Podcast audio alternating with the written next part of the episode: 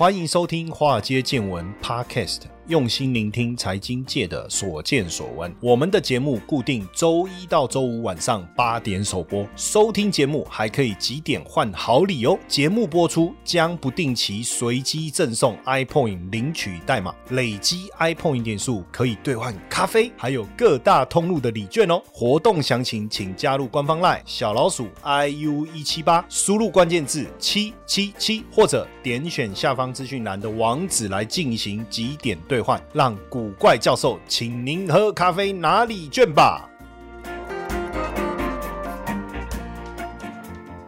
股票市场千奇百怪，见怪不怪。大家好，我是古怪教授谢承彦。哦，真的是圣诞快乐啊！哦，如果看到蛋有剩下来，就会觉得很 happy 哦。怎么会缺蛋缺成这样？缺到全联说蛋都卖光了，现在只剩什么？健达出奇蛋，哦，下次应该去来来去买一个健达出奇蛋来跟大家臭屁一下，说你看我有买到蛋哦，哦，就是健达出奇蛋，对不对？这个蛋蛋危机哦，这个蛋的危机不是男生那个蛋蛋的蛋哦，是指说市场真的缺蛋。有一段时间哦，就变胖嘛。那变胖，大家都说你要少吃嘛。哦，那少吃，那时候我就想说，少吃那不是缺营养吗？啊，又会饿嘛。哦，所以那时候我就会有一餐，我就吃水煮蛋。我会自己在家里用水煮蛋，因为蛋有非常好的氨基酸嘛。哦，然后也有非常充足的营养，而且其实会有饱足感。所以那时候我都是在家里煮那个水煮蛋。然后我出外面真的比较忙哦，或是有时候忘了准备水煮蛋，我就去买那个茶叶蛋。可是我已经有很长一段时间，因为我现在都做一六八断食嘛，没有，我现在应该算是二零四二四零二零四，就是我现在其实一天都只有吃一餐，哦，我一天都只有吃一餐，我我我我不吃早餐，也不吃午餐，哦，然后我就吃晚餐。那既然我一天只有吃一餐，我也就没有必要像过去这样只吃个水煮蛋这样，或只吃个茶叶蛋。这中间当然也有一个原因，那时候是从什么时候开始，我有点忘记了。因为以前那个便利商店的茶叶蛋一颗是七块钱，更早之前有没有更便宜？我我没有印象，我就我我有印象买茶叶蛋就是七块钱，然后到后来就十块嘛，然后后来怎么突然之间变成一颗 seven 竟然卖二十块？那好像是什么所长茶叶蛋，对不对？那我我就买不下手啦。我想几两扔爱里只抠，那拜托诶。然后当然就只好从家里哦煮，诶，因为我如果买蛋回家，然后在家里煮水煮蛋两颗带出来，也不用那个钱啊。可是最近整个蛋涨得真的好像很贵哈，甚至如果有市场摊商他给的蛋便宜一点，就被他抢购一空啊！哦，而且蛋的批发价我看真的涨很多啊。那很多人就问我说：“啊，老师啊，那个蛋为什么涨那么多啊？”因为过去我也待过香港嘛，所以我就用广东话回他：“唔知道啊，哦，就不知道啊，不知道广东话叫唔知道啊。”他说：“啊，老师，原来缺蛋是因为母鸡在抖啊，母鸡抖啊，啊，好了，算了，冷笑话。那现在大家变成，你就会发现说，比如说卖蚵仔煎的哦，它没有蛋，他就用鸭蛋哦，甚至这个很多要想办法改你的配方啊，因为就很麻烦嘛，对不对？哦，甚至蛋糕，蛋糕里面一定要有蛋嘞，那没有蛋糕怎么办？”那蛋的价格一直在涨，这个问题怎么解决？你要改菜单呢？很多网友说啊，哪有缺蛋？甚至还有朋友可能去吃蚵仔煎，蚵仔煎有蛋，他说嗯，看起来好像没有缺蛋的问题啊。哦，我跟各位讲，那个真的哦，这个店家说哦，如果现在还说不缺蛋，不是蠢就是坏。哦，讲的这么严重。然后现在，比如说我去观光点啊，有茶叶蛋，我就喜欢买。现在很多茶叶蛋都不卖了。要不然就是改卤这个鸭蛋，你看像全年不是在公告说每人限购两盒，我不知道是不是全部的全年都这样哦，还是说某一些点呢哈？但是大家也开始停工那个蛋料理啊，像那一天我去录那个 WTO 姐妹会，漂亮那个晨曦，我不知道大家知不知道，就是跟大飞有没有？哦，哎，本人真的也是很漂亮，他就说他开那个餐酒馆，他们以前都有供应那个茶碗蒸啊。他说蛋现在蛋很贵啊，划不来啊，他们就限量，因为他说那个卖就是亏钱，呃，可是你又不能涨到你用蛋会赚钱的那个幅度，那个茶碗蒸卖的价格又很不合理啊，所以只好限量啊，或者是干脆暂时就停止供应这样。你看，像那个牛洞连锁牛洞餐厅，他们有说鸡蛋严重缺货，到他们现在那个有用温泉蛋的餐点都停止供应哦。所以现在真的是啊，剩蛋快乐，剩下蛋，如果有蛋买到快乐啊，对不对？然后淡淡的哀伤啊。哦，现在什么都要跟蛋有扯上关系啊，不是一点点的哀伤啊，是真的蛋的哀伤啊。有时候你要买个蛋，你跑了好几个地方都不一定买得到，买到哦。可是这个也会产生一个问题哈，大家就在想说，是全世界都缺蛋吗？还是只有台湾缺蛋？我跟你讲，禽流感这第一个原因嘛。你扑杀的这个蛋鸡，当然能够生鸡的蛋啊，不是 能够生蛋的鸡蛋，每次都讲蛋生鸡还是鸡生蛋的问题。能够生蛋的鸡哦，就是蛋鸡，好，它变少了嘛？那蛋鸡变少了，产出的蛋变少了，那自然供应量变少，这就产生一个问题嘛？哦，这第一个嘛。那第二个是什么？第二个就是养鸡的饲料的成本，哎，养鸡的饲料的成本占蛋鸡的七成呢。哦，所以生产成本提高了，那我还要那么努力养吗？或者是说，那我的蛋价不是也要提高了吗？哦，这也是一个问题。然后再来气候哦，因为蛋鸡产蛋的温度大概是落在十三到二十四度，温度过低，产蛋就会下降。那寒流的问题、日夜温差大的问题也会影响。当然，我觉得最主要还是禽流感的一个问题哈。还有一个，我跟大家讲一个哈，比较主要的关键到底是什么哈？就是台湾的养鸡场属于传统的鸡农。我不知道大家有没有去乡下，就是住过，你会听到那个咕咕鸡、咕咕鸡，有没有？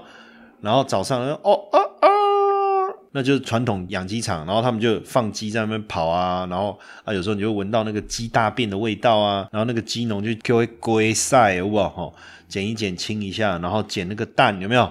传统的，传统的问题是什么？它就是一个开放式的环境，所以当你很冷的时候怎么办？你没办法恒温呢？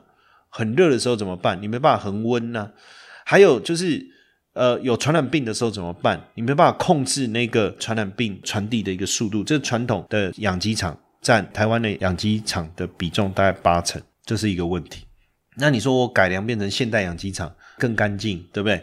然后你传递病毒的速度应该可以控制，比如说我分区什么之类的，然后我可以恒温哦，什么这些。那你要去改良就花钱，两千万、三千万、四千、五千万不等。有办法吗？这个就是一个比较大的问题。当然，你说缺鸡，从小鸡开始养，那也不太可能了。所以连现在小鸡都贵了。当然，你就说那不吃蛋可不可以？你不能真的吃健达出奇蛋啊，对不对？吃健达出出奇蛋里面是有玩具啦，哦，啊巧克力啦，那跟真的蛋的营养的补充还是不一样啊。那因为鸡蛋有优质蛋白嘛，一颗这个鸡蛋大概含有六到七克的蛋白质，蛋白质丰富。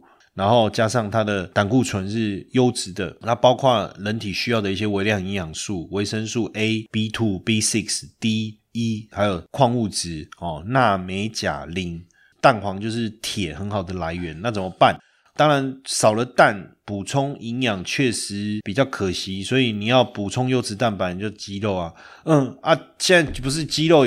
也缺吗？那就吃红肉补铁，牛奶补充维他生素 D 啊！我我我有那个乳糖不耐症啊，怎么办？所以这样讲一讲，好像蛋还是最好的选择，对不对？哦啊，那就不要多啊，那看能不能解决嘛，对不对？因为台湾每年每人要吃三百五十颗蛋左右哦。每天的鸡鸡蛋的需求量大概在十二万箱，每一箱两百颗，你去算了哦。那去年底那个母鸡斗啊，就是母鸡啊，减少了四百万只啊，所以鸡蛋每天的产量啊少了十一万箱啊，所以有没有缺口？有，每天的产量降到十一点二万箱啊，不是降了十一万箱啊，更正一下。所以鸡蛋有没有缺口？有，每天大概缺口是五十到八十万颗。当然，有人认为说，甚至缺更多，大概在百万颗以上。那我们就每每天少一颗嘛，好不好？少吃一颗嘛。你本来吃两颗，就吃一颗就好了。可不可以解决这个问题？其实我跟你讲哈，这个在在经济学上面也有一些相关的在谈这种啊，就是说你供需失衡嘛。我本来都很稳定的在吃鸡蛋嘛，那突然之间禽流感也好，哦，饲料成本提高也好。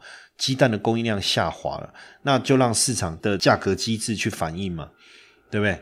那这时候有能力买鸡蛋的人，他就吃嘛，他就付比较贵的价格嘛。可是实际上很困难的地方在哪里？我蚵仔煎要使用蛋，我的汉堡蛋汉堡里面要加蛋，但是这个是一个饮食习惯，我真的能够马上去涨价吗？那也很困难。这个时候就需要政府来平稳这个蛋的价格，或是有一些业者像全年，他就说你一个人只能购买两盒。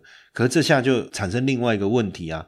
我本来是要去买面包，看到一个人只能买两盒蛋，我就买了两盒蛋回去啊！不是叫你去买面包吗？还有酱油呢？啊，都没有买，为什么？因为一个人买两盒蛋，结果就买了两盒蛋回去，结果回去被老婆骂了一顿。那不赶快再去哦，然后再去一趟带回去，哎，又是两盒蛋。好，因为就变成一个，本来可能我只要买一盒就好，因为你说最多只能买两盒，我从一盒就变两盒，啊，买了两盒蛋，其实还是有它的期限嘛，而且看到冰箱那么多蛋，突然之间本来只要吃一颗就变吃两，那反而加速了蛋的一个就是需求量啊，所以我觉得，要不然你就干脆再往下限制，对，或是根本不用限制啊，你就你就让价格去浮动啊，那现在这个缺蛋的问题。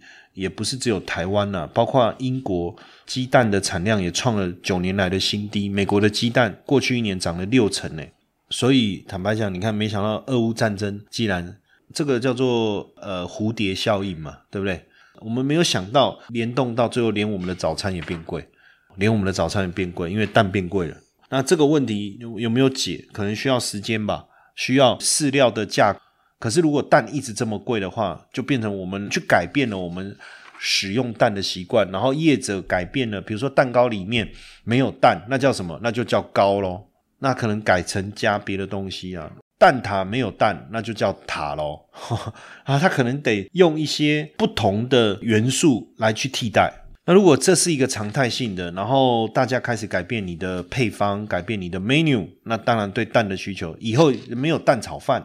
就叫炒饭，蚵仔煎就叫蚵仔煎，因为蚵仔煎虽然有蛋，但是它并没有叫蚵仔蛋煎嘛。配方可能也要去做一些调整，那慢慢的蛋的需求会降下来，才有可能呢。要不然基本上确实蛮难去解决这个问题哈。从供需的角度来看，接下来就是我们今天的彩蛋时间，iPhone 历史代码 K 零零九五。那当然就是我刚才讲禽流感是一个问题，然后天气异常是一个问题，饲料太贵是一个问题，还有鸡太老也是一个问题。因为这个有些养殖它这个不愿意去淘汰效率比较低落的那个老鸡。哦，所以鸡农啊不愿意淘汰，这个也是一个问题哦。所以到底要怎么解呢？哦，那这样看起来要解决确实有困难哦，因为现在鸡蛋的产量跟前几年相比确实差蛮多的。过去呃日均鸡蛋的产量哦，一天接近十二万，接近十二万箱，这样一路掉到十一点二万箱，这个确实哦，确实。那饲料的问题就是俄乌战争的问题，气候的问题。是老娘要嫁人，老天爷要下雨，也是你没有办法去避免的问题。禽流感爆发这个问题要怎么去避免？所以我觉得饲料的问题，你只能就长期的角度去思考，能不能有一些农业改良。那你气候跟禽流感的问题，只能去思考怎么样想办法让养鸡场现代化。不然说真的，要解决这些问题也有困难。为什么它不是一个可以马上解决的问题？因为从小鸡成长到母鸡要二十周，你小的鸡要变成中型的鸡，在这过程中，小鸡有可能禽流感的风险，这个中鸡有可能禽流感的风险，然后再到变成蛋鸡也有可能禽流感的风险，然后在产蛋期产生蛋的这个期间，也有可能饲料的问题、气候的问题。我们刚才讲太冷，它产不出蛋来嘛，兄弟啊。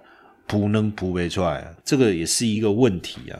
很多人问说，啊，为什么天气冷蛋比较下不出来？你有没有天气冷的时候去上大号过？就是你会发现比较不容易挤出来。好，算了，又歪了。基本上哈，当然这个鸡蛋的销售哈是以业务通路为主要，就是说蛋的一个结构，它并不是产地直销的思维。比如说你是非洗选蛋。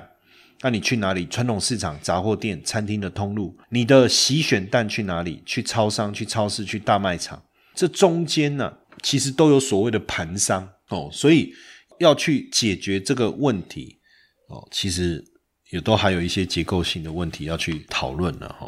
像这样一讲就知道为什么会有蛋荒了吧？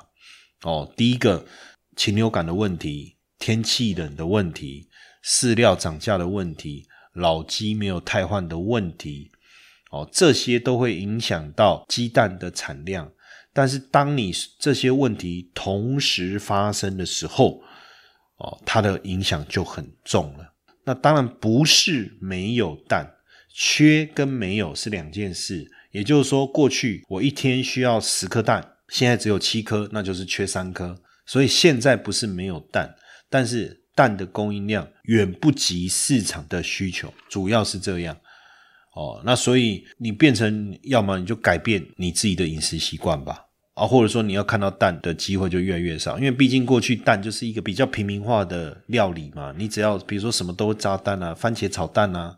蛋炒饭啊，有加个蛋，这东西吃起来也比较有饱足感，也好吃，对不对？但是这个部分可能慢慢的越来越难了。